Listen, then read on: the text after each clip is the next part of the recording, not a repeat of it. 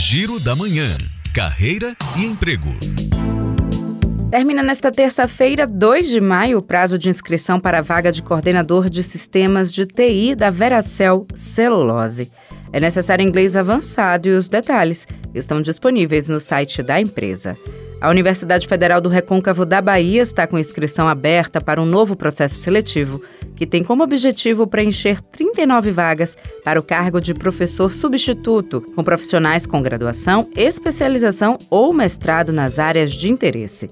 O prazo termina no dia 5 de maio no site da universidade. E agora a oportunidade para os moradores de Barreiras no interior do estado. O Instituto Brasileiro do Meio Ambiente e dos Recursos Naturais Renováveis, o IBAMA, abriu um novo processo seletivo para 249 profissionais. As oportunidades são para níveis médio e superior.